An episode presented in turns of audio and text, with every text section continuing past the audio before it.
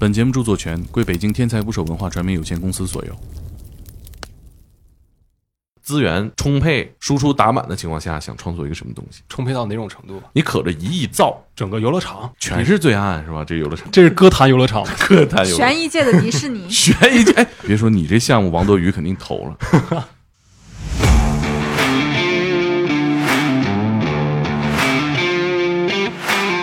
我不知道猛哥还记不记得有个小插曲，要画个胖子电车色狼的嘛？我不知道你有印象没？我他妈能没印象？随便一画的，然后结果我滚！随便一然后，然后结果我画着画着，一扭头发现猛哥在我身后站着，然后直接跟我说一句话，说就是林涛蹲在地上给那个陈诗雨穿鞋子嘛。然后大家一看，这林涛怎么这么卑微啊？直接把我那个给删了。然后大拿那块改的是啥吧？是那个就是林涛扶着陈诗雨去穿鞋子。然后我觉得这个改动确实我想的有点过了。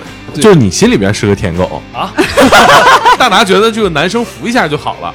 然后走到那儿了之后，呃本来想敲那个门，一踩，哎，是踩到什么东西了？低头一看，这个时候也是刚才提到的那个错位嘛，镜头运镜错位，慢慢的把那个看就是看到了那个东西给展露出来，哇，嗯踩到了一堆血，发出了一大声尖叫。我们当时在我们自己在跟老板一起看这个片子，然后这个这一块就是吓到了所有人。评论看完了之后，会分享给伙伴们。最近看到的都是骂我们盗视频，哎呀，大哥你怎么盗视频呀？评论区另外一条，有没有可能这就是他做的？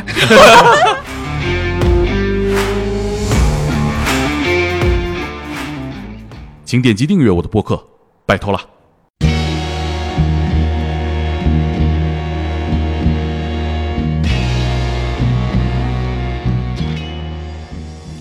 大家好，我是猛哥。我们单位天才捕手计划这两年做了个动画片项目，叫《天才职业故事》。之前一直没有跟大家汇报过，闷头搞生产，现在已经小有成绩了。全网差不多我们已经有一千万的订阅。我想了一下啊，应该是目前还在更新的最有影响力的惊悚风格的国产动画。它画风就是，大家看我们这期的封面，非常抢眼，经常因为半夜更新呢遭到观众的投诉，因为晚上看吓人加倍。但是不同于其他的惊悚题材动画片，《天才职业故事》都是改编自天才捕手收集的真实故事，惊悚的背后是人性的真相和思考，和我们播客一样。目前呢，已经积累了几十期的好内容，当然还有咱们播客里的故事啊，好几集。也有不少朋友问过我啊，是不是你做的？我那个就不敢冒领这个功劳，是我们团队其他的伙伴。他们之前有的是画漫画的，有的是做条漫的，我们凑到一起做了两年，才创作出如今的作品。除了收获了观众呢，也得到了一些其他优秀同行的合作机会。比如在快手新知的组织下，我们改编了《法医秦明》系列的故事《无声的证词》，在快手三更夜话的剧场播出，由著名配音员阿杰操刀配音。这是我们这几方合作的第二季了，很好看。今天我们的节目呢，就是和我的天才职业故事的伙伴，也是这个 IP 的创始人大七大龙，以及来自快手新知的伙伴耀耀的一次聊天。我们一起拆解这个前所未有的爆款国产动画，聊聊创作。节目里提到的动画作品，在快手搜索“三更夜话”或者“无声的证词”就能看到，你会喜欢的。我们一起来听节目吧。打捞最带劲的职业故事，这里是天才捕手 FM，我是猛哥。今天的嘉宾都是自己人，是吧？哈哈哈我们这期节目的契机是我们法医秦明的动画项目的第二季已经正式上线了。其实之前啊，博客的听众就在问说：“猛哥，你们做这个动画很牛逼啊，好看，你做的吧？”我说：“对。”我窃居这个荣誉已经很久了啊，今天终于请到我们的好伙伴大气大龙，还有我们快手新知的耀耀，一起来聊一聊我们的动画产品、我们的项目。猛哥，你以前采访也都是脱稿的。脱稿肯定脱稿啊，我写这个玩意儿是给你们看的。我一抬头，他自己叭叭叭说了这么多。那你这个，对，介绍一下吧。大家好，我是大气，然后我是天才职业故事的负责人，也是那个编剧团队的负责人。我们听众里面经常表达喜欢这个动画的哈，主要就是大气应该这个居头功哈。大气是这个负责整个项目以及故事。哎，花名能解释一下吗？解释花名会不会那个审核上有风险呢？会，我这个花名的来历确实不是太方太方便说。对对对，因为是那个气大气，不是那个它不是喘气的气，是是器皿的器。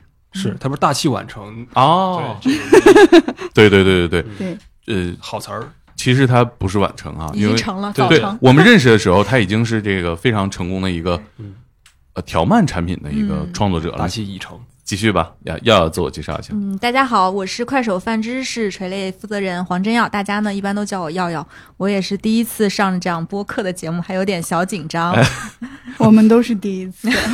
耀耀呢是我们呃，就是我们合作两季的这个《法医秦明》的动画项目的呃总监制总监制其实就是一个，就比如说就是前期立项啊，啊，然后呢你就是开始去传人啦，我们嗯找版权，嗯然后去找制作方、找配音，然后把大家传到一起，一起来出出品这样一档的节目的这样一个人的角色。你听没听过那个笑话？有一个年轻人去找巴菲特找工作，啊，巴菲特说：“你是干啥的？我用你呀、他说：“我是比尔盖茨的女婿，我能不能给你当副手？”他说：“啊，那行行行，来吧。”然后这个年轻人找到了比尔盖茨，说：“我能不能娶你女儿？”他说：“你是干啥的？我让你娶我女儿，我是巴菲特的副手。”说他这是不是属于总监制？所以就是我是个忽悠的角色，是吧？主要就是把资源，通过小手像点石成金一样凑到一块儿。因为很多这个咱们这项目里边都在问说，哎，这个配音是阿杰吗？梦幻联动啊，上一集就有很多说嗯，法医秦明和我们的双厨就是双出狂喜喜，，对对对，就是能够把这个不同领域的人才凑到一块儿。我理解就是要完成的工作哈。是的，大龙介绍一下，大家好，我是那个天才职业故事的分镜负责人，然后也算是咱们这个《法医秦明》系列的导演吧。哦，龙导啊，原来 我不是我啊，瞎导，失敬失敬了。对，瞎导，瞎导。就我就我跟大龙就是聊别的事儿都比聊工作的时间长，然后其实我们就好像从来没聊过工作哈，是，我们竟然到节目里才聊，都是聊游泳。对，聊游泳聊足球是吧？是，大龙呢，就是刚认识的时候也是做过不少的这个，当时是我记得也是漫画改动画的项目哈，对对。好，那那会儿的话，就是当时魔咒有一个漫画项目叫做《挖掘小老弟》，然后我刚进公司的时候，其实是做漫画的那个助理嘛，就是啊，做那个线稿跟上色嘛。然后后来的话，就是逐渐的这个项目有一个衍生的，就是也是做跟咱们现在品类差不多的动态漫画嘛，呃，也是动画嘛。然后就是当时就加入进来了，然后在那儿其实有学到一些就是漫画以外的知识吧。然后后来的话，也是有一个就是加入到天才职业故事的时候，也是跟着一块儿把这个知识应用到现在的这个项目里，我记得那会儿《零八最小老弟》最开始也是一个长条条漫，对，当时订阅有多少啊？百万吧，百万粉丝。然后做的是那种偏搞笑日常一点的，搞笑犯罪犯，是。我觉得那会儿就真的是积累了好多经验，一直到对对对。现在，我就是那会儿咱们其实不知道什么时候咱做动画能成功，对。对。嗯。我不知道猛哥还记不记得有个小插曲，当时画了一期是关于那个电车色狼的嘛，啊，然后要画个胖子啊我不知道你有印象没？然后我我他妈能没印象？我当时真是随便一画的，然后结给果我滚，随便一然后然后结果我画着画着一扭头，发现猛哥在我身后站着，然后直接跟我说一句话，说懵了，说你这照我画的吧？对，我记得，我记得那会儿，后来就是也我我配音了是吧？给那个对对对电电电车色了，对很难说这是一种巧合，对吧？是几年前了，咱们做这项目多少年了得？二一年，哇，这眼瞅着马上都两年了，对，两岁了。咱们那个做了多少期视频了？我们到现在已经改编了差不多六十多期，呃，之前发在“天才捕手计划”上面的真实故事，然后这些故事都已经被改编成了单集的动画，甚至分集的动画。然后当然也有，其实秦明法医秦明这个项目是我们合作的第一个，呃，跟其他的知名大 IP 合作的改编动画对哈。嗯，嗯，我们在全网已经有近千万的订阅。然后呢，我今天还跟那个小熊，就是运营伙伴盘了一下子，我们全网的一个累计播放大概是已经过十亿了，哇！哇，就是所有视频的一个累计播放嘛。而且咱们是有一个特别牛逼的一个案例，就也是好多内容同行过来跟我说，就是咱们在快手上过一个单级付费的，因为快手也在开发那个功能。当时。这个我我觉得就是全网就是可能、呃听众朋友们对这个没有感觉，但内容行业的人听到之后都、是吧，直接就是振臂一呼说这玩意儿行。其实它验证了一个特别好的一个内容形式，就是内容付费嘛，就是我们具有知识产权价值的内容能够嗯，以这种付费的形式出现，然后被大家所接受、所认可、对，就一条视频卖了十八万份儿是吧？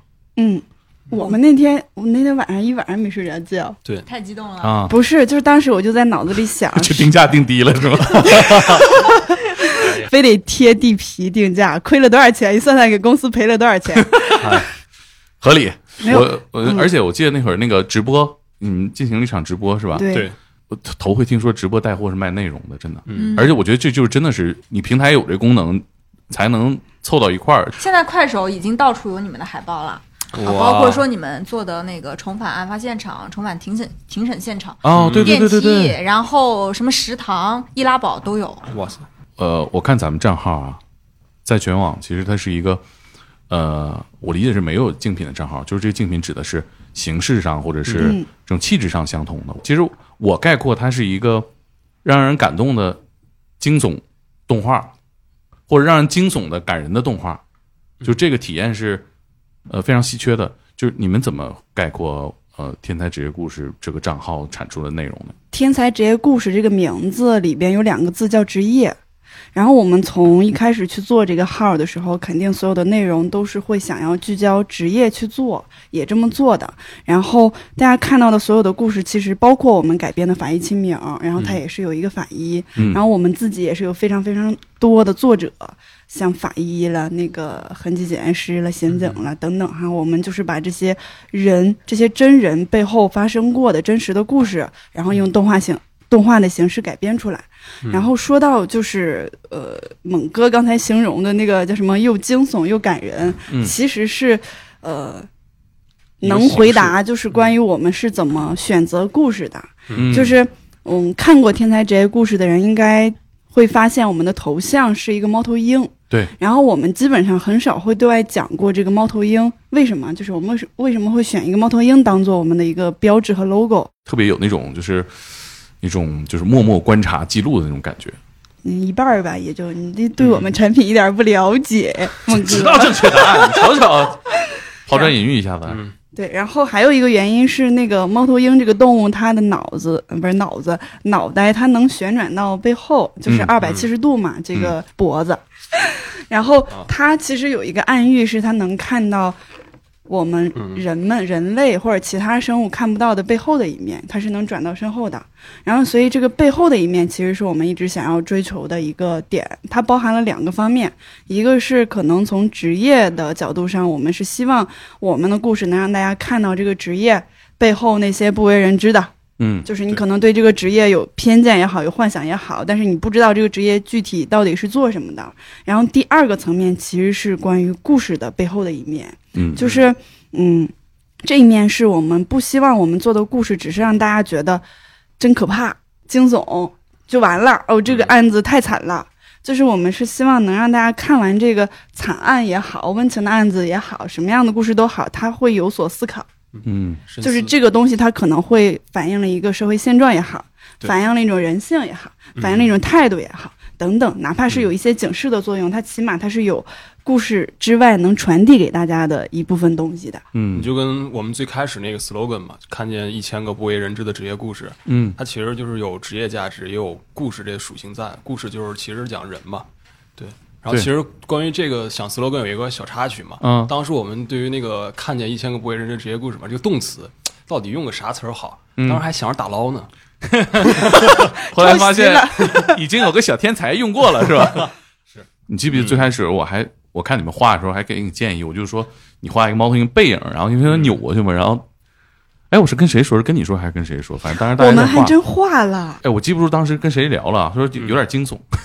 后来这个想法真实现了，就是那个刚开始那个 slogan，就那个片头的那个 logo 嘛，就是他猫头鹰一个飞过来了之后坠下来，嗯然后一个猫头的这个人身出来了，然后头左右左看右看，然后扭后头了，嗯盯着啊，盯着屏幕看嘛。对对，我记不清那会儿咱们在那个金辉的时候，对对对，对，有点有点惊悚。但是是但是做着做着，逐渐这个片头消失了，因为大家没有耐心去看我们五秒钟的片头，是，对我跟你说，这个砍掉了。对这种东西都是写的经验教训总结出来的。对，我觉得一会儿可以呃聊一聊啊。嗯，嗯、那我们接着继续哈，嗯我们就是往下再聊一聊。那呃，耀耀你怎么呃介绍这个产品呢？嗯，我从一个纯 C 端用户的视角啊，我觉得它其实是一个，嗯，怎么说呢？就是它真的能够给你带来非常震撼的职业故事。然后，呃，我觉得一方面是我真的通过这个账号了解到了一些各种各样的职业，然后以及说这些职业背后的那些让人觉得非常呃有感染力也好，或者说能够满足我极大好奇心的这些故事也好。所以我觉得对于 C 端的用户来说，我觉得是一次。就是无论是视觉也好，还有就是脑容量的一次就是满足，我觉得其实还是每一次看这个故事都还挺震撼的。嗯嗯从信息层面嗯，还是稀缺的。嗯是的，对，大龙呢？你你哎，其实你是这个项目里站到站到台前的人啊，嗯因为大家看动画第一反应就是视觉啊、画风啊这些嗯。啊。你怎么认知这个项目？其实最开始我做这个事儿有一个疑问嘛，就是当时也跟团队内的伙伴有过一些争论吧，就是我们到底做这个事儿是要做一些职业偏科普多一些，还是说做故事多一些？嗯，就是其实后来的话，在逐渐做的过程中，发现其实就是可能人的故事啊，就是人的事儿是更对于观众来说更能产生共鸣的一些一些点吧，嗯包括讲那个职业人的一些情感啊，一些这些方面的东西。所以其实最后笃定的还是说我们要做这个关于人的故事，就像刚才大齐说的吧，就是虽然是我们现在表现的那个形式上啊，就可能惊悚悬疑一点，但其实我们想要有一个后劲儿，就是看完这个片子就不是看完了，不是看个热闹，你看完了之后可能带点后劲儿，觉得哎这片子回味悠长，嗯，就带点思考在的。包括我们这些人的，就是我们这些团队的一个追求吧，其实还是在于说这种就是这个思考性上那我们从不同角度，我们再详细聊聊啊。嗯大气，你平时可以展开讲讲吗？这个是怎么完成的？就是每一次定一个故事，因为我之前工作当中也和画画的同事吧，嗯，做动画的同事配合过，我的经验就是压力特别大。就你那个台词，你有没有写到能说服所有人？其实我心特别虚。然后呢，你设计这个情节到底是不是足够有趣？然后这这这这啊，十个八个人就开工了，就咚咚咚咚咚在那画啊！我看大家开动的时候，我就心里面一直就打鼓，他们会不会在骂我说这段情节没什么意思？然后后来就是做好了之后，他们才骂，就我觉得都很有素质。嗯，哎，你有这个过程吗？就是你怎么说服大家，或者说你是怎么工作的？我们最开始的时候，刚开始做这个事儿的时候，也是一片混乱，几乎大家都是各干各的。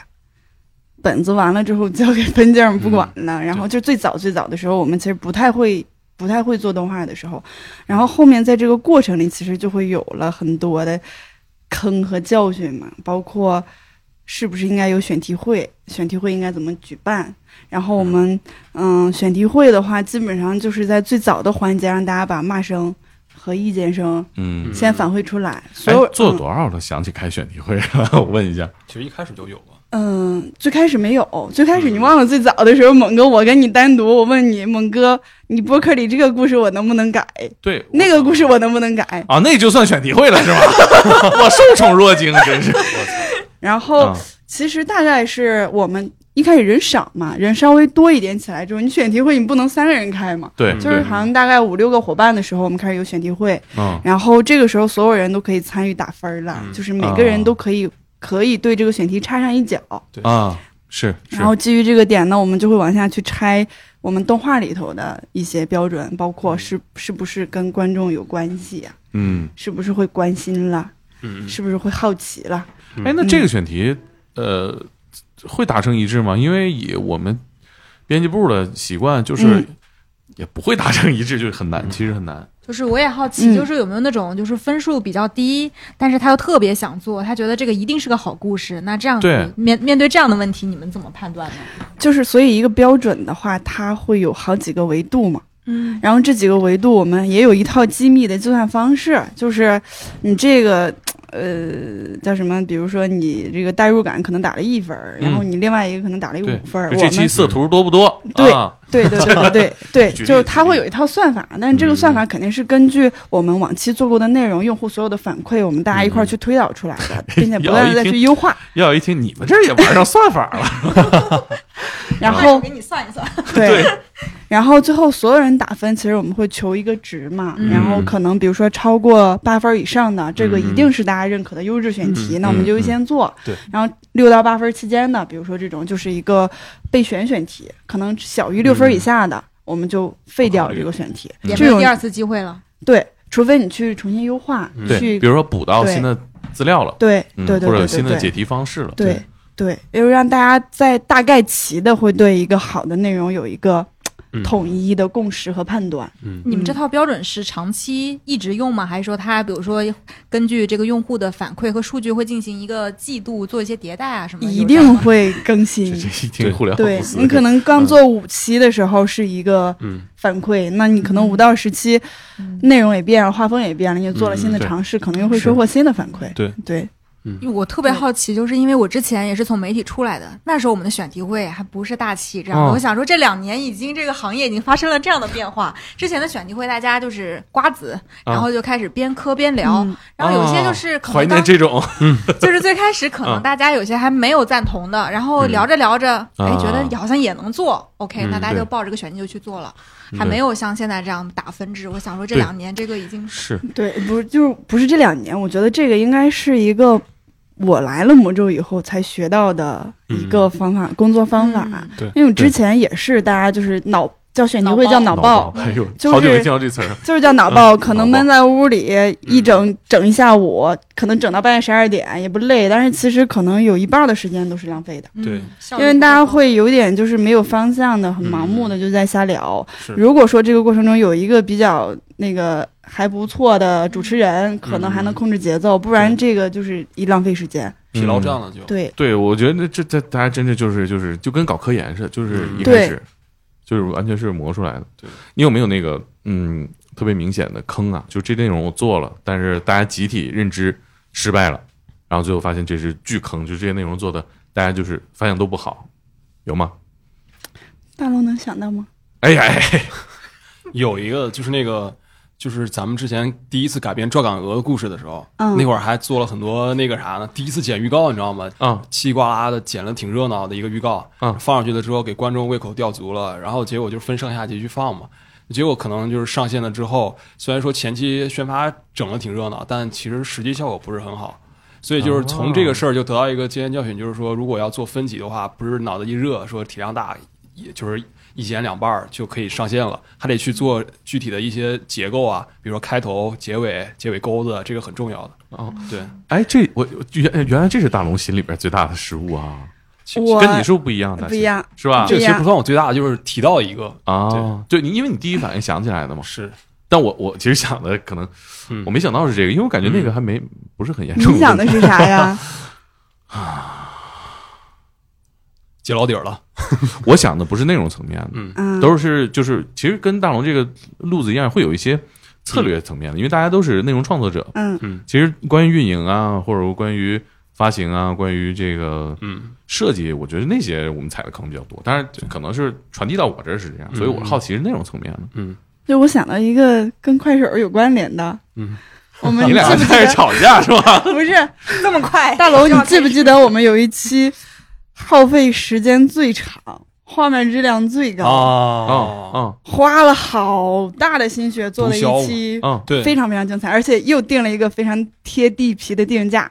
当时觉得这玩意儿就太值指定大卖。了，大卖。对指定大卖。流量也贴了地皮。对，滑铁炉了。没有想到的是，因为我们的付费是要靠一个三十秒的小预告去带这个东西嘛，嗯，对，三十秒的小预告完全没有办法去展现这个内容对对，对到底有多么的精彩，多么的好，就卡在这儿了。嗯那个片子就是很就是很耗费心血嘛，对因为那个时候就是分镜就有重又重新画了一遍，对，画了两遍分镜。哦，而且就是那个时候美术的话也是那个我们有美术负责人大拿嘛，嗯他带着整个美术组就是重就是基本上倾全组之力去干这个视频，嗯，就是真的做出来了之后视觉效果还是挺棒的嘛。但是就可能是因为那个故事的情节太曲折波折，三十秒确实很难去涵盖这么精彩的东西。可能还是这是故事层面，就是没跟大家有那么近。对，嗯。哦，那我其实还想起来一个，其实就是咱们刚刚就聊到的第一季玩偶嘛，法医秦明的第一季嗯对对对玩偶，当时是想的，这是不是我们当时第一个上线的分级？对。嗯。然后，所以我们第一次去尝试的时候，就是想要去在第一季里头去铺一个主线，嗯。然后但是因为确实篇幅过短，你这个主线第一次做放在里边，其实有一点突兀嘛，嗯。所以第二季完全做了一个大的调整。对嗯，嗯呃，我因为我就看了那个第一第一个故事啊，嗯嗯那个呃，大家就是啊好奇这个呃，我们法医秦明第一季的，可以在快手上搜索看啊。然后我跟秦明老师那期播客里面有聊到，第二季你在选故事上有什么迭代？就是因为咱也做了这么多了，有什么不一样吗？因为这也是我们第一次跟外部的 IP 合作。就是第一季，其实，呃，我们聚焦的是玩偶一本书。然后嗯我们为什么当时选玩偶，是因为觉得这本书里边会有一个话题，涉及到的是家暴家暴相关的嘛，嗯哈，我们觉得值很值得做嗯。然后，但是在选择第二季故事的时候，这一次真的是全编剧组的所有的人花了大概多长时间？时间又很紧，嗯我们应该是一周的时间。那段时间办公桌上都是秦明老师的书，传阅。嗯哇，我们所有人把那个除玩偶之外的剩下的故事读完了，嗯那字数可不少啊！嗯一共几本来着？我算算啊，那个系列至少八本对，七八本，至少八本儿。我们是这次是全读完了之后筛选的故事，嗯。挑出来了呃几本儿，在这几本儿里头又讨论出来，再挑，嗯。然后再挑出来这一本儿里头呢，所有的故事里头再挑，嗯。最后最后最后只能选三个故事。你你可以那个评价一下秦明老师写怎么样啊？呃我们我我们们可以妄议嘛？这这筛选的这个过程哈，对我们，我们读秦明老师的故事的话，其实跟咱们自己的法医故事有一个非常大的区别。对，然后天才的法医故事啊，可能各种故事吧，更看重情节，其实就是故事情节，嗯然后去讲这个故事。呃，发生的细节，我们非常探究这个东西嘛，然后以及背后的情感等等。但是，呃，秦明老师的故事，他会更看重那个法医的破案过程，专业性，这个部分是非常非常精彩的。对，所有的过程都是在这个解剖的过程里，逐渐的发现了新的线索，嗯。然后这个案情又有转机，他是靠这个东西在推着大家去往下看。就是因为他的故事里面好多就是全靠法医的技术或者是发现来破的案，嗯，对，就最后那个彩儿全在法医这个手上的活上。就咱们以往发的法医的故事里面，嗯。很多其实并不在这儿。对，嗯啊，它就是一个就是案子，它就是那样自然的发生，然后自然的结束，然后法医的作者可能作为一个观察者或者是亲历者，嗯。嗯，我觉得这区别挺大的，而且我觉得这种细节的展现，就是就跟教科书一样，就是讲好一个法医知识。我感觉就是咱们这个动画啊，包括秦明老师这个呃读者的评论啊，那家伙都是法医知识小课堂。是对。嗯是的，选故事的时候有点像鸡蛋里，呃，不叫这不能说啊，鸡蛋里挑骨头是贬义词，贬义词。怎么说那个？是你是鸡蛋里挑骨头过程，可能就是筛选的其他的，就是就很对难割舍，有一些就是其实我们两边也都在碰，嗯。然后大部分都是重的啊。我其实觉得都好，只是说怎么去挑一个更好的。哎，你们选完那秦明老师有没有问？哎，我觉得我这写挺好，你们怎么不画？有有啊 有有啊这个呢？哎呦，我都秦明老师给我们个。推荐《失语者》，就是他的第一本啊啊，对。然后今年应该也是《失语者》发行十周年，就正好那个官宣就是能够匹配上啊。你怎么但拒绝他？但是我们当时其实看，就是《失语者》里面更多的角色其实是他师傅的这个角色，就是秦明他还没有就是出师。嗯。对，那我们其实为了延续这个 IP 的这个完整性，以及嗯。说让一些没有那么那么了解法医秦明的这些范我们的呃就是故事垂类的这些用户，嗯嗯。去了解到这个 IP，所以还是想选、选择就是后面几本，嗯。以这个理由去拒绝，然后他们也觉得还还 OK。是是，我忽然想到一个问题啊，就是跟秦明老师也聊过这个，就这个形象画这么帅是谁决定的？这谁谁设计的？人？这里 Q 一下大拿，大拿子设计的？对对对，啊，就是其实我觉得那个啥吧，就是对着本质去说吧，因为就是其实说白了就是秦明老师对待案件的一个严谨的态度嘛。嗯一般不是有句话叫什么“认真起来的男孩子最帅”嘛？对 油嘴滑舌。大龙大龙画齐名用了最多的小巧思，哦 哦，哎，这设计了什么？那美人痣是怎么回事？我谁设计的？就这得 Q 大拿，还得 Q 他了。对，而且还有对，大拿是个呃女孩子啊。对对对不，但灵魂还是大龙设计的。我们分证会干的最多的一件事情就是删大龙给齐名的小巧思，啊，怎么说？举举例。动不动就设计一个那种就是那个主角登场的那种对，非常夸张的动作，就是啾啾力是吧？就是一般 一般主角登场不得有形式感嘛？而且我看就是秦明老师给到这版人设嘛，嗯，就是人物的他那个设定给的很详细。你就说那个林涛喜欢暗恋陈诗雨嘛，嗯然后那个什么大宝是个什么性格，然后秦明老师是个什么性格，这都给的很详细，所以就是不自觉的时候画的时候，脑子里边就有那个感觉在了。你举个例子，你删了什么？我觉得这个这个可能是因为就是我比较男性视角吧，就是嗯第一集的时候有一个那个大宝跟那个陈诗雨不是到现场了嘛，嗯，然后那个时候林涛递给了大宝一双胶鞋嘛，嗯这个时候大宝非常费劲儿的穿。穿着穿着，一抬头发现那个林涛正给陈诗雨穿鞋子呢。我当时画的姿势是啥吧？就是林涛蹲在地上给那个陈诗雨就是穿鞋子嘛。嗯，然后大家一看，这林涛怎么这么卑微啊？然后就直直接把我那个给删了。然后大拿那块改的是啥吧？是那个就是林涛扶着陈诗雨去穿鞋子。然后我觉得这个改动确实，我想的有点过了啊，然后就就是你心里边是个舔狗，啊。就是蹲下穿，这大拿觉得这个男生扶一下就好了。我觉得暗恋嘛，暗恋就是你得那个啥，太明恋了。而且人家是去办案的，动画、啊对啊动动画是夸张的艺术嘛。不是，关键都是同事，你知道吗？我对呀恋爱，对啊，不太方便，就这个明显点儿。第一季的时候，我也还就是也设计了第一集的时候嘛，嗯那个时候就是想那个林涛跟那个秦明嘛之间可能有点火花在，然后就是秦明想去分析案情的时候，忽然冲着林涛跑过去了，然后搂着林涛，啊 我跟他说，啊，我想起来，对，这就是旋转剪切力。对，但是我那个还好怎么有印，象看过这个画面，留下来了，对吧？当时就是那个画面还截下来就发公众号了。被粉啊丝截图。对，还好那个保留了小巧思这个。还是没杀没杀干净，就他这种，哎，那那个呃，大庆也要说回这个故事啊，就是你怎么理解这个这个惊悚题材啊？因为你看咱们聊的这部分，好多你看大龙刚刚就非常兴奋的，好多都是嗯挺搞笑啊或者是挺挺日常番的，但它展现出来的，不管是我们这个账号其他内容，还是秦明这个项目，都是惊悚开道，是吧？惊悚可能就是吸引人的手段吧，就是就是你像开头就第一集开头那个，其实就是很惊悚的感觉嘛。一个就是在那个就是什么来着，筒子楼里的几个老人发现了那个尸体，巨人观的尸体。就这事儿，就是做一个惊悚感的开头，就观众就被那个吸引进来了。哎，我操，这是咋回事啊？就想看，好奇心就勾起来了。但咱这账号啥题材职业都能往惊悚了拍啊，这个我觉得就不光是说你手各种手段我用哪个，还是心里边潜意识非常偏爱这个。对，确实是一个是因为我们做的案子多数是罪案，有的时候其实我们自己没觉得，就做的多了。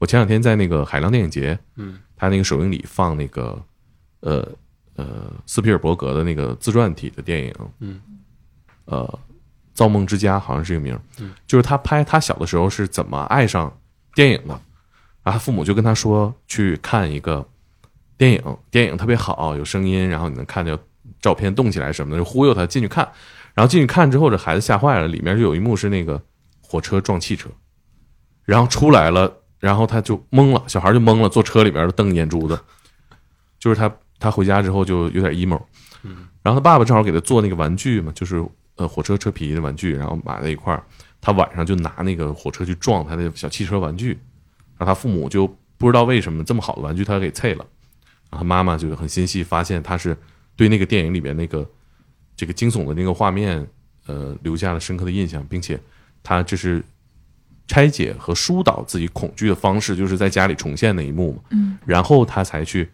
他妈妈就很心细的给他胶片，让他去拍下这一幕，就还原电影里那一幕。然后他发现电影可以记录生活，然后是就是疏导自己的情感。嗯，然后他走上电影之路，这是一个特别的引子啊！我看到那时候我就想到咱们这个项目其实也是，就是它只是一个表面上的一个一个抓手，就让大家对沉浸进来。对，其实还有就是一般惊悚和罪案题材，经常涉及到的就是人性的阴暗面嘛，对或者是一些可能心理上的极端的案例。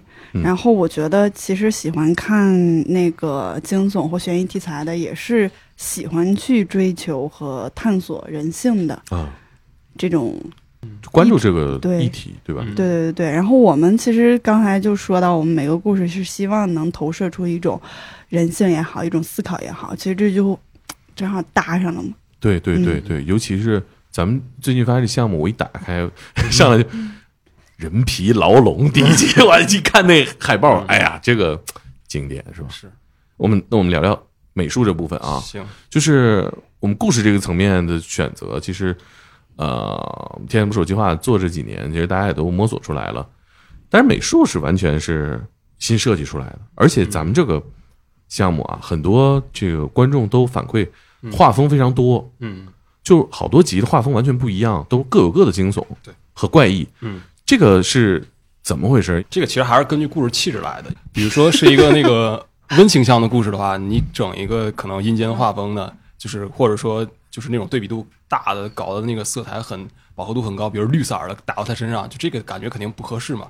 所以其实还是根据这个故事的气质来，以及就是说说实在的啊，因为就是那个结合制作周期，然后在这个范围内，我们去选取一个可能更适合这个周期的一个画风去做的。做过多少画风尝试？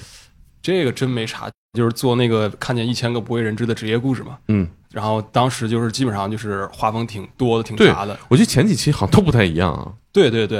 然后那会儿大家就是其实也是那个人少，但是大家热情在，嗯就是其实也是对作品有一个想有一个完整的把控吧。我挺干的，从分镜阶段一直干到那个美术完成，嗯就是一套全跑下来的。对，所以就那个时候其实挺多元的，也挺丰富的吧，看上去。现在这个风格就是。这个风格就是更那个啥一点，就是更说白就是更受欢迎一点吧。以及还有一个考量就是在于说，我们这个画风如果固定下来了之后，呃，就是可以往后再去做的时候，有一些场景、有些人物就可以直接拿来用，也能节省我们的一个制作时间，去把这个时间留给就是更好的，就是去想创意啊，想这个更好的方面的。对嗯，对，我觉得现在相对稳定一些了。是我觉得我其实还挺有时候挺怀念那个，就是每每周更新的那画风不一样的。对你刚才提那个那个推销嘛，就是那个进那个传销组织的那个就就很另类，就是很独，就是很有实验性质的，气质很足的。对对对对，我记得那会儿咱们那个办公室里边看第一个样片的时候，你还记得吗？对对，第一个第一个你说那个传销那个吗？对，我说这太对了，我说这个又怪又对。是是，主要主要那么画也是啥吧，就是也是那个，就身边有更就是有那个方便去拉过来一块儿做的人，比如说猛哥是吧？每次画完就是让你配嘛，可嗯，能分的角色也比较固定。暂时还没有分票什么那个，哎，有正面角色，有就是爱说教的老警察。是是，我主要承担就是味儿也正？对犯罪分子，那个呃猥琐的 杀人犯爱说教的老警察。其实我老扮演这个角色，对，就是画风多了，也是为了去那个锻炼一下猛哥的演技嘛。小龙啊，情商还得练啊，就对，都是这种。是对，而且那会儿其实配音也尝试了很多哈。对对对，嗯，而咱们好像都是都上阵配过啊，同事里面都配过，我们变态人都配过，就就爱变态。大龙最擅长配变态，是变态男。是，就那个就可以放开了嘛，毕竟毕竟平常对画的时候挺压抑的，是吧？就是一门头画，然后也不说话，对对对就借着这个事儿把自己内心给喊出来就，实话都说出来了，是吧？不是实话，是喊出来嘛，喊 宣泄一下情感。是，就是我们还专门就出过一期年终总结嘛，嗯里面玩梗，嗯就玩我们当时组织内部的梗嘛，嗯有就是涉及的内容有一些说，比如说我们各个环节去碰撞。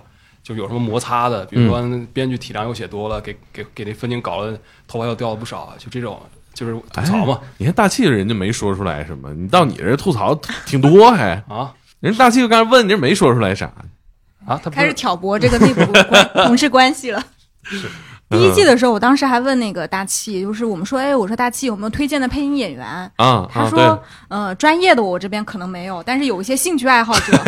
啊，我现在是明白了，啥是兴趣爱好哎，者。我跟你说，对，我们建了一个配音群，嗯征集的全是志愿的粉丝，嗯加入我们过过戏。瘾，最早的时候不给钱，嗯到后面的时候，我们学会了给大家发个红包。嗯，嗯，而且我觉得咱们的粉丝的那个参与度特别高啊，对对对，就是讨论啊什么的。粉丝就是这种互动，也能给我们就是创作者一个正向反馈嘛。就那你是怎么从那个嗯，就是视觉上解决这个惊悚的？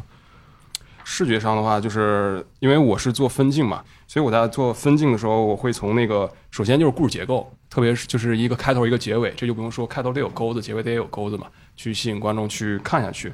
然后还有个的话就是区分一下那个故事的信息点，就是其实说白了就是说告诉观众一些信息的话，就不要说那个一下子全给一股脑全给吐出来。然后其次的话就是一个那个虚焦跟实焦，就这个这个其实用到了一些那个影视上的那种概念嘛，就是虚的时候可能可能会把信息给藏一藏，还挺就是还是回归到刚才说到那个信息的处理上嘛。然后就是比如说举个经典的例子，就是可能刚开始说话的时候是那个就是想给到一个人的展示一个犯人的形象嘛，嗯。刚开始时候不能说直接把这个犯人全就是展现在观众面前，你得藏一藏，可能这个时候你比如说运用一个运镜这样错开，慢慢把嫌疑人这个状态给给出来，或者说前面多给他一些局部的特写，一点点儿把这个人物形象展示出来，就这个循序渐进的过程，对于观众的感官来说，它是我觉得是比较能够吸引到他的吧。嗯，哎，你最开始是做呃漫画的吗？对漫画那那个分镜跟这个，我觉得不太一样啊。是不太一样，就是漫画可能更讲究那个，就是漫画更讲究视线引导嘛。这个实现是用那种条漫的话，就是用一些对话框，还有那个上下的这种节奏对对去引导这个事件。然后如果传统漫画也不一样，它它的那个幕布是不一样的嘛。对，如果把那个分镜原版照搬过来的话，可能就会出现很多基础问题，比如说月轴啊这些的。对，所以的话，这个东西就是去转这块儿的时候，自己也是也摸索了，吃了，上网查攻略是吧？对对对如何做一个分镜，是基本就上其实也是自己摸索的。对对一步步过来的吧。那你会参考什么作品，或者说哪些同类型作品对你来说会有影响比较大？其实平常自己就比较喜欢看那个悬疑类型的一些作品吧，就是你像其实《招魂》是吧？嗯恐怖片，就你你刚就是刚才咱们提到惊悚嘛，嗯，就是那个《招魂》那恐怖片经常会用到的，就是刚开始哎后面是不是有点动静啊？一扭头哎没东西啊，然后再扭回来，嗯然后这个时候声音又近了，一扭头哎还是没东西啊。再一扭头，妈一张脸怼过来了。对，嗯就这种感觉，这种就是来回这种手法嘛，以及就是在那个惊悚片里可能会多用一些镜子，就用啊镜子去做这种真的处理。咱们好多的那个呃脸表情是通过那个镜子，还有反光镜，对对各种。对对对，嗯是对，就哎，咱们第二集那个无脸少女是叫这个名字吗？对对对无脸少女就是它的海报就是一个反光镜里面看一个女孩的脸是吧？对，然后以及就是里面还会有一个镜头是那个呃嫌疑人叫石峰嘛，嗯。他的那个戴个眼镜儿，镜片里会反射女孩儿，其实这个就是会有一些寓意在吧，但这个具体解读其实不用说给的太明白，因为观众看这个会带有自己的经验跟审美去对这个做结论的。嗯，对，嗯，你自己有没有那种在画之前要看点什么东西找找感觉的？会，这个肯定，这个就有时候画的时候会找一首歌，然后去听听歌的感觉，就是脑子里画面感就出来了，然后以及会看看片子吧，然后去找找片子里的一些 啊 没事儿，什么类型的歌？对我这对你听什么歌？我其实还是那个就是恐怖音乐嘛，哦或者悬疑音乐，以及就是之前自己就是看一些日剧啊、日本电影，他们爱拍这个哦悬疑的，对，对然后而且他音乐确实做的也很棒，然后就会听着他们那个配乐，然后去画，这感觉特别有。啊啊，对，那呃，回头那个你分享一下，我在这里节目里放一下这段音乐，行，没问题。给大家找找感觉啊。嗯，就是咱们团队经常是后半夜开工嘛，就是你想象那个就后半夜是吧？就静谧的大楼里面只有一个窗户亮了，哎呀妈呀，是吧？一个就一米八八的男孩儿我天，在那听一段非常诡异的音乐，然后在那画尸体，是吧？是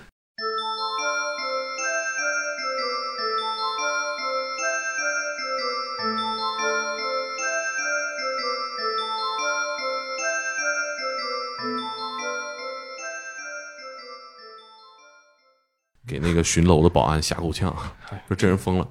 我发现了，你们都六点开始喝咖啡，这是晚上不睡节奏。这个是今天 今天特供的，为了今天的节目。嗯，因为我画分镜可能就是有点儿有点儿太那个追求，有点儿想把自己的想法能够让下一个环节完全 get 到，所以的话，有时候我画完分镜之后会贴配音。然后啊贴贴配音肯定会贴的嘛，你还是配音有瘾，我觉得。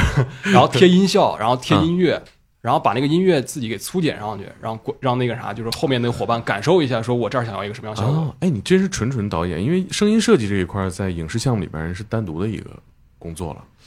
呃，因为也是单，就是现在这个流程里也单独拎不出来。其嗯实对，有没有什么这方面设计的巧思分享一下？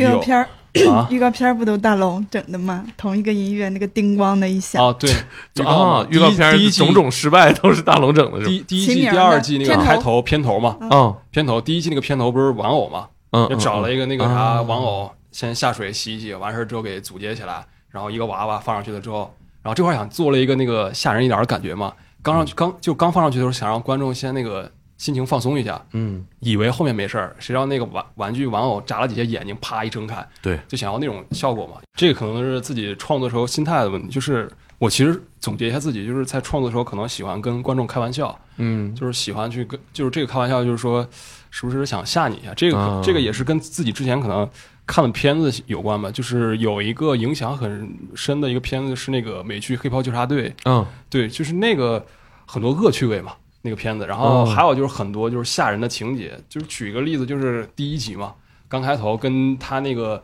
女友聊得正甜蜜呢，嗯，就是还是在那个镜头固定镜头，然后忽然一下子血溅脸上了，再一低头看只剩手了，对，就女友被那个这种惊火车头给撞飞撞碎了，这种惊吓感嘛。还有就是后面可能第二季的时候吧，后面几集正那个前面都是四平八稳的，很很稳的一个结构，庭审现场吧，就是音乐配的也是很稳的，就是配着配着，忽然那法官脑袋爆了，然后立马剧情强度就上来了，嗯，然后就是给到当时给到我的感受就是我在那块儿突然聚精会神，就是关专注于后面会发生什么了，嗯所以我挺想把这种感受还原到这次创作里，嗯所以也是想去说用多用一些这种手法，让观众能够一直持续看下去。那咱们新一季《法医秦明》项目里边有没有你特别满意的设计？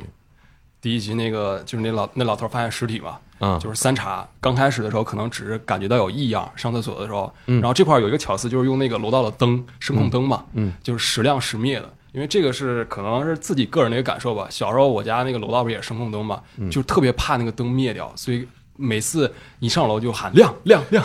你们那边是这么喊吗？对对，我们那边是哦，是，就是用了那个小小思去架构那个段落嘛，嗯。就是去营造那个悬念感，以及就是那三段刚开始你会就是留意到前两段的时候都是带着那种悬疑感的配乐的，嗯。到第三段等他一个人的时候，这个一个人也是那个这这个属于编剧的巧思了，嗯。就是前面就是扎堆的时候大家都不害怕，但你落单的时候，你去一个黑暗的环境里，肯定那个氛围感就出来了，而且这块儿的时候也不带配乐了，然后就是他一个人，只有环境的声音，漆黑一片。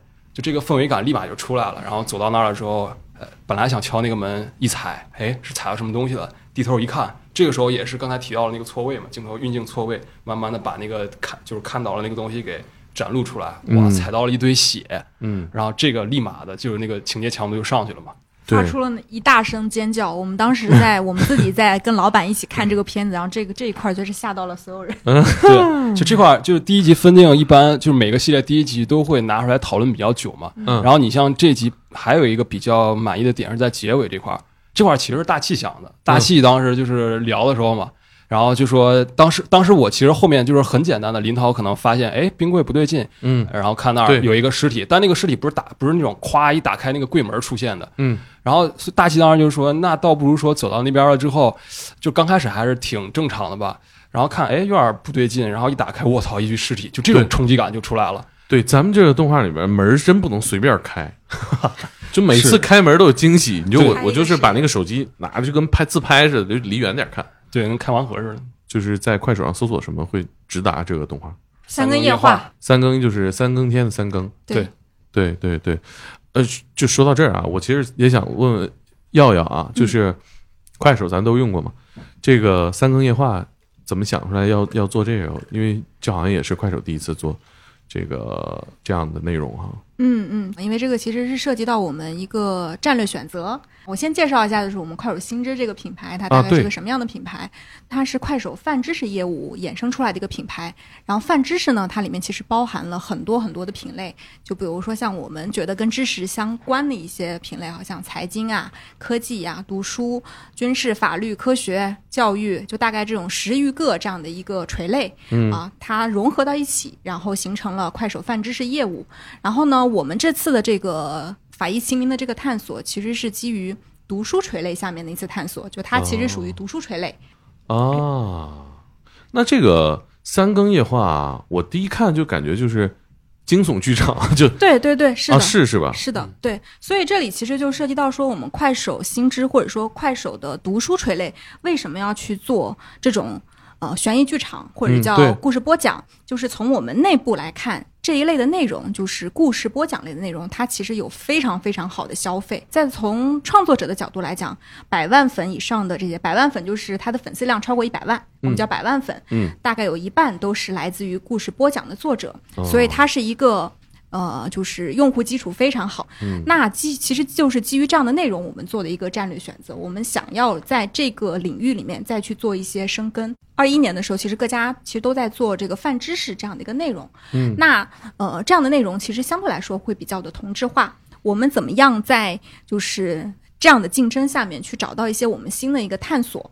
对，所以这个是基于这个大的层面我们去做的一个探索啊，因为我我觉得在座的所有人，包括我们这几个，肯定都还是非常爱看故事的嘛。这个其实是人的一个天性，就是有这样的一个好奇心。对啊，对，所以基于就是种种，就无论是外部也好，内部也好，再加上就是呃悬疑类的内容，出品这样的一档内容，它一定不是一个小的切口，它还是会站在一个更高的战略选择。嗯，对对，哎，你们的就是内部的这个消费这个词，其实和社会层面的消费不是一个词，对吧？我理解，就是消费就是指的就是说大家会看这个看它，对对嗯对。但是嗯消费其实除了你看它，其实还会有一些别的，就比如说你的互动量、你的点赞量，它其实包含的这个维度会比较多。但是其实还是说，就是用户喜不喜欢吧，啊，对就是这样比较直白的表达，啊，对，其实这就是平台层面的一个拿到了海量信息之后的一个判断，就大家喜欢故事。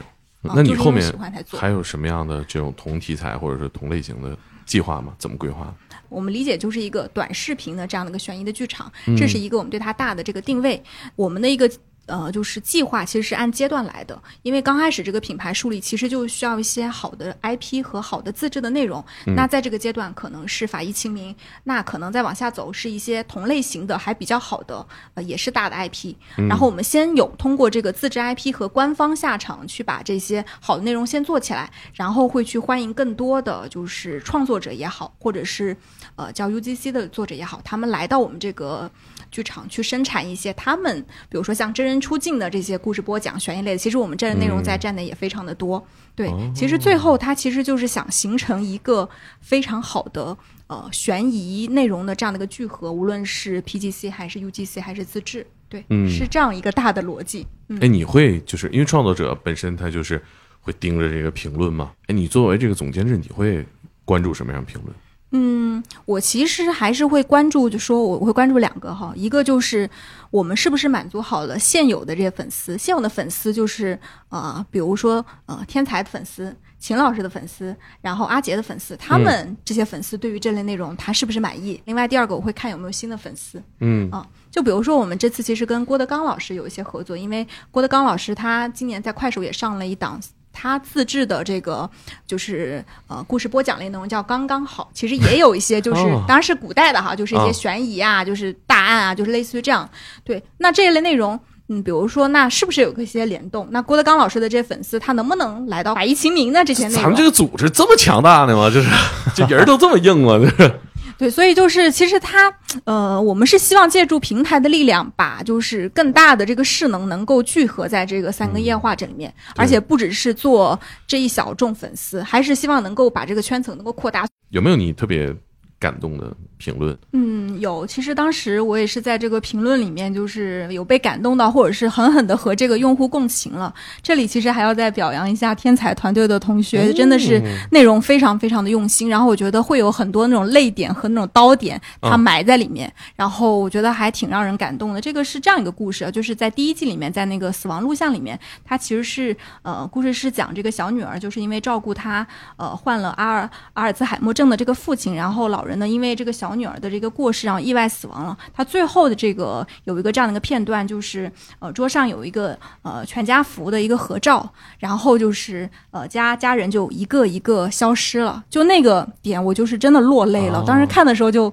非常非常的感动，然后我在评论里面其实也找到就是跟我类似的这样的这个用户，我就觉得，呃，就是好的内容，或者是说我们的一些巧思，其实真的是能够去找到那个最大公约数，大家其实真的有被这个共情到，我觉得这个还挺让我感动的。然后另外一个就是也是一个用户的反馈，就是我们其实能在评论当中去看到一些用户在讨论家暴，或者是说去讨论原生家庭是一个什么样的，然后以及说遇到家暴我们该怎么去维权，对，呃，或者是怎么去维护自己的利益，怎么去反抗家暴。我觉得这个其实是达到了我们最初为什么要去选这个动画，就是为什么选玩偶的这个的目目的。嗯我是觉得，嗯，就是它还是起到了一些社会价值的这样的一个作用啊。嗯，哎，你们有那种吗？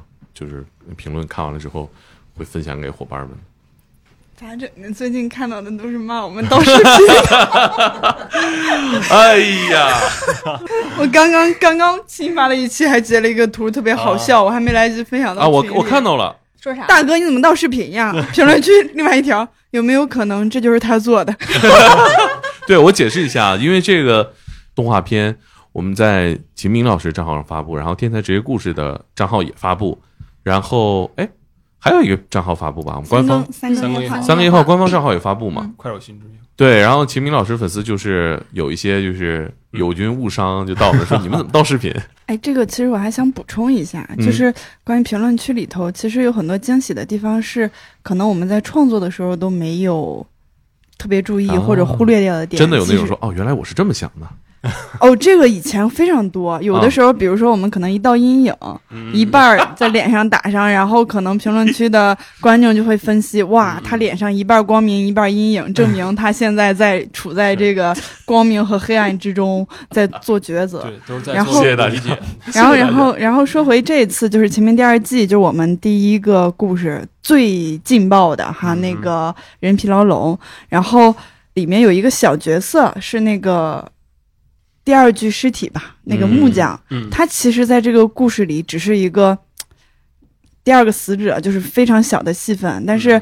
评论区里有好多人在说，在共情这个木匠，觉得他好惨，怜。对他死的很惨，他明明就是一个嗯。辛苦，去上门给人家修东西的人，结果就卷到这个案子里死掉。嗯就这些点是我们可能当时做的时候，毕竟创作者也会陷入到一个视角里，就是去嗯。主线应该怎么去把这个故事讲完整，然后会忽略这个小点，但是观众会挖到这个点，嗯。去共情这个故事里头的每一个出现的角色。对。所以这种情况就会，我觉得会反哺创作者吧，就是说更加注重这个创作里的一些小巧思，嗯，然后让 在评论区里学了怎么做分镜是吗？对，然后就是那个啥，然后就是咱就是那个啥，就是成片出来了之后嘛，相当于这些小小思会让在那个观众的脑里会自己去做排列组合，嗯然后组合出来一个意义，我觉得这很有意思。这那可说呢，太有意思了。是，我觉得是，呃，就是现在大家看东西跟小时候看东西一个最大的区别就是能有直接的交流。你要小时候看东西，你得给电视台写信，对吧？电视台得给这个创作者看，或者是办个线下的签售会什么的。但是现在大家就能够能够从评论区里面交流，比如我们第一天发了第一集，然后我们第二天甚至第二集上映之前，你就能看到大家对第一集的反馈了嘛？对，所以就是这一季最后可能会根据大家的反馈，然后你获得一些新知。嗯，我其实还有最后一个问题啊，就是我们就是畅想一下未来，是吧？大家作为创作者，不管是任何环节，如果咱们就是资源充沛、输出打满的情况下，想创作一个什么东西？这这充沛到哪种程度？就是充沛到哪种？就是你可着一亿造，我天哪！嗯，就是你想做个《灌篮高手》大电影，可以，有钱儿，不找借口。就是其实，嗯，我们当时做这件事情的时候就，就我觉得是不是我们现在创作者的终极梦想，不能说终极吧，就是有一天我们团队的人坐在这个电影院里，嗯，然后看这个大荧屏，嗯然后看到龙龙标是吧？哎，看哒哒哒然后看到结尾那个片尾那个制作人名单出来的时候，哇，导演大龙、嗯。制片大气，嗯，就是所有团队的伙伴的名字在上面。其实，呃，怎么说呢？现在我们的梦想就是有一天能坐在电影院里看到我们自己做的对。动画大电影上线。嗯。嗯，然后观众那个穿的衣服啊，还有那个喝的饮料上面都印着我们的 logo，、哎呦呵，你连周边都想好了是吧？然后坐电影院看那个啥嘛，看这个东西，这就就很有成就感。对对然后那个大龙化妆成那个清洁工人，在那个散场通道那儿扫地，说听大家怎么评论。嗯，对，看有个人把皮儿扔了，我还挺难受的。对人家说这分镜画的还不错，大龙当时就跪下了。大龙呢？呃，其实我我想法跟那个啥嘛，大七刚才聊的其实差不多。就这个真的是非常终极的一个梦想了。这个真的，我觉得能实现出来的话，做梦我都得笑醒，真的是。这事儿保证能实现。你就是我的意思是，你可以做更大一点的幻想，不仅限于就是上个龙标，整个游乐场，全是罪案是吧？这游乐场，这这太恐怖了，这歌这是歌坛游乐场，歌坛游乐悬疑界的迪士尼，悬疑界，哎，你这我还真头一回听说啊。经历各种凶杀案，对对对，哎，你别说，你这项目王多鱼肯定投了，真挺有想法。是耀耀呢？哎，你怎么想到找秦明和天才职业故事，包括阿杰配音的？嗯，其实当时就是我觉得想法很简单，就是这是一个探索，那就是让这个探索能够最大化的成功。那怎么样最大化的成功呢？就是看能不能，比如说一加一加一大于三，所以我三方都是要挑最好的。哎呀，对，这样子就是能够让这个成功的这个概率变得最大。对，这个就是我非常呃粗暴和功利的想法。假如呢，你作为这个赵一亿画，你准备做个什么？我其实就想把三个夜话这个能够做大做强，因为现在比如说，嗯、是把秦老师的这个作品改编，那还有很多其他的悬疑作家有很很多好的作品，然后我是不是可以把这些作品全都买下来？对，然后用最好的制作团队，用最好的配音团队去把它给生产出来。我觉得这是一个。然后另外一点，我就是，呃，我觉得除了这些。嗯，原有的特别好的这些 IP 进行改编之后，能不能去挖掘一些年轻的这些好的一些作品和好的作者，嗯让他们能够在哎，呃三个夜话里面能够去孵化出来？我觉得、呃我想做一个短视频的这样的一个特别好的悬疑剧场。哎，我跟你说，咱们在这儿想花一个亿，只有耀耀真的有可能花一个亿，你知道吗？就是我们都 这都梦想这老远了，这都是。嗯，对，好吧，那我们就嗯继续努力吧继续努力吧，是是吧？那我们这期就聊到这儿，欢迎大家到快手平台搜索“三更夜话嗯，”，就能看到人皮牢笼、无脸少女、下一个是啥？你还记得吗？四个字儿，四个字儿，窗中倩影，对对对，满分，我对，们大家正好，可以赶上一个结局，追一波。非常精彩的大结局。对对，很下饭。这还是下饭，说白了。那这期就聊到这儿，谢谢大家，拜拜。拜拜拜